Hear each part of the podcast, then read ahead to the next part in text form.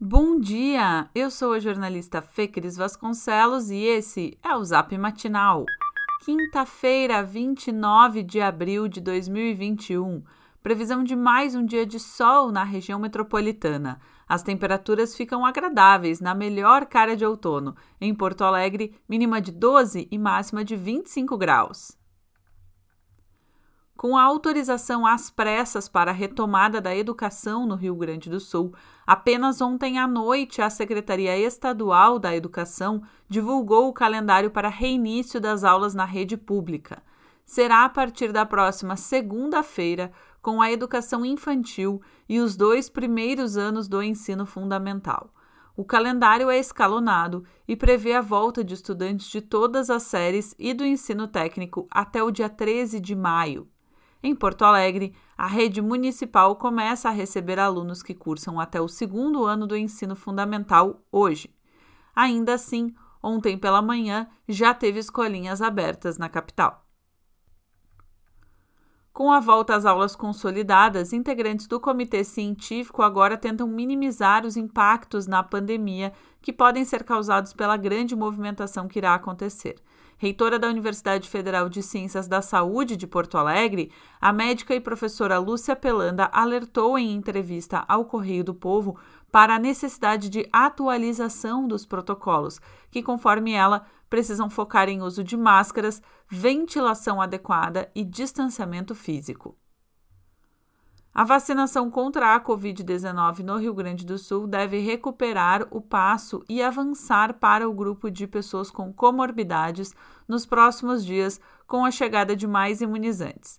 Agora pela manhã, 360 mil doses serão desembarcadas em Porto Alegre são 353.700 da AstraZeneca e 7.200 da Coronavac. A essas devem em breve se somar aproximadamente 7 mil oriundas de um lote de 100 mil que o Ministério da Saúde localizou em seu estoque.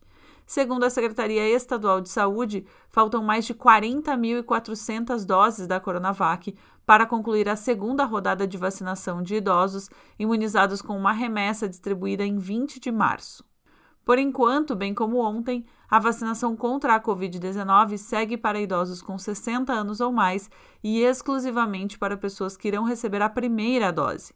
Ao longo do dia, as aplicações ocorrem em 15 unidades de saúde e no drive-thru do estacionamento da PUC-RS. Aprovada em primeiro turno na Assembleia Legislativa, a PEC que retirou a exigência de plebiscito para a venda de Corsã, Banrisul e Procergues deve render novas discussões. Isso porque o resultado de 33 votos favoráveis e 18 contrários é contestado pelas bancadas de oposição, que já encaminharam um pedido de anulação. Se a iniciativa não tiver prosseguimento esperado, PT, PDT e PSOL podem ir à Justiça.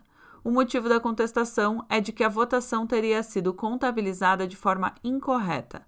A situação envolve os deputados Nerio Carteiro, do Solidariedade, e Dirceu Franciscon, do PTB. Parlamentares alegaram que o voto de Neri, registrado após o encerramento, foi computado favoravelmente à PEC e depois retirado da contagem. Já no caso de Franciscon, que se declarou a favor da aprovação, o voto foi colocado como contrário.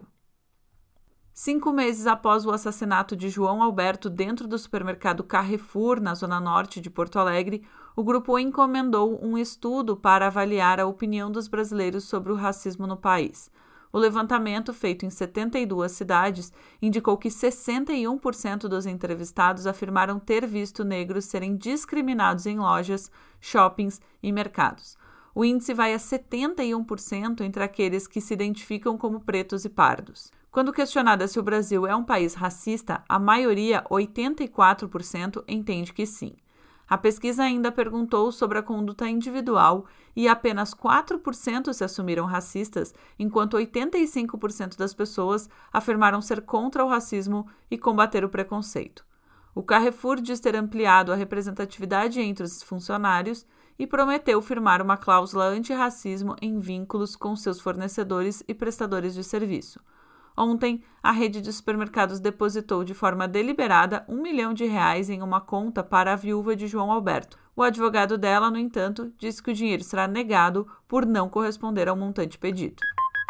E esse foi o Zap Matinal, feito com base em conteúdos dos sites G1RS, GZH, Sul 21, Jornal Correio do Povo, Jornal NH e Jornal do Comércio. Nós trazemos notícias gratuitas todos os dias no seu celular. Se você conhece alguém que também vai gostar de receber os nossos boletins, encaminhe a nossa mensagem para essa pessoa. O link para inscrição está no nosso boletim de texto.